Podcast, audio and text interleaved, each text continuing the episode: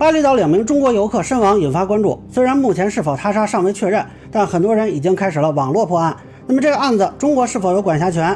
涉事的酒店是否有责任？家属能否索赔呢？大家好，我是关注新闻和法律的老梁，欢迎订阅及关注我的频道，方便收听最新的新闻和法律干货啊。这个事儿我还没想到这么多人问。首先呢，是向去世的同胞表示哀悼吧。是一男一女两个游客在巴厘岛的一个酒店内死亡。那女子呢，目前看啊，疑似被勒死，然后男子呢说是爬出来了，但是没有抢救过来，身上是有伤。那么很多人呢让我说说啊，是不是他杀？这个其实暂时不能确定，我只能说目前看信息啊，大概率他杀，但是也不排除自杀啊。那我看网上有很多福尔摩斯在分析啊，说这个男的都爬出来了，这不就是他杀吗？而且他背后还有伤。首先，目前信息是没法判断的啊，我看到的媒体报道只有一些勘查信息和采访法医的内容。那但实际上呢，要根据证据情况来综合考量。你知道我以前采访过一个案子，是女子死亡啊，这人脑子里有根钉子，然后呢，我们一般人都觉得这人肯定是他杀嘛，那谁能给自己脑子里弄根钉子呢？哎，结果警方就认定的是自杀，因为他是得了一种病，发病的时候神志不清，而且非常痛苦，会有自伤的情况。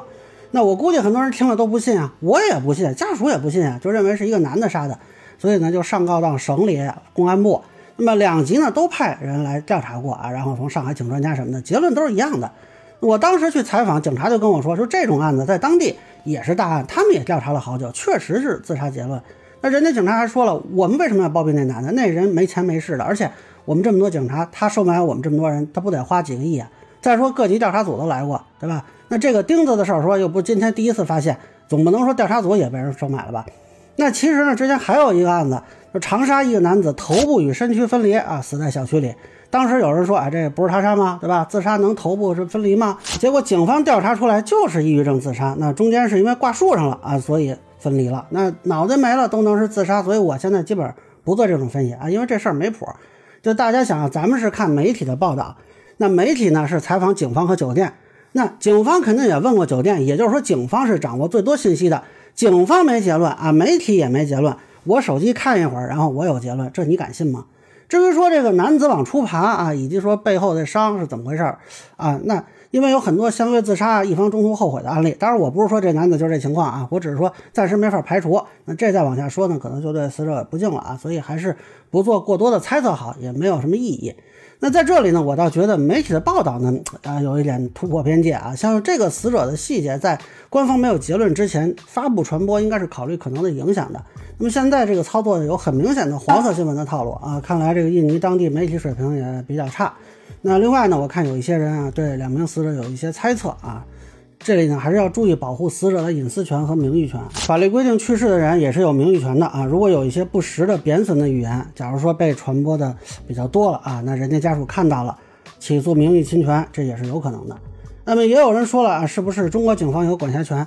这个如果是刑事案子，那理论上是有的啊。就是如果是中国公民遭到侵害，那么依照保护管辖原则，是中国警方有权介入的。但一般来说呢，是当地警方先进行调查取证。最多也就是进行司法合作啊，不可能说印尼警方起开我们来。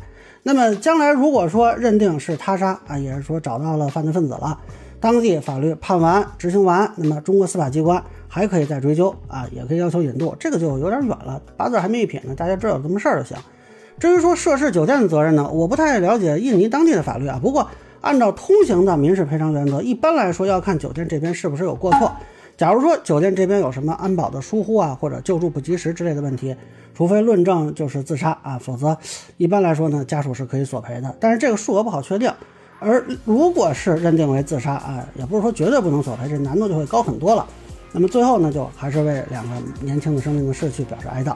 那以上呢就是我对巴厘岛两国人身亡事件的一个分享。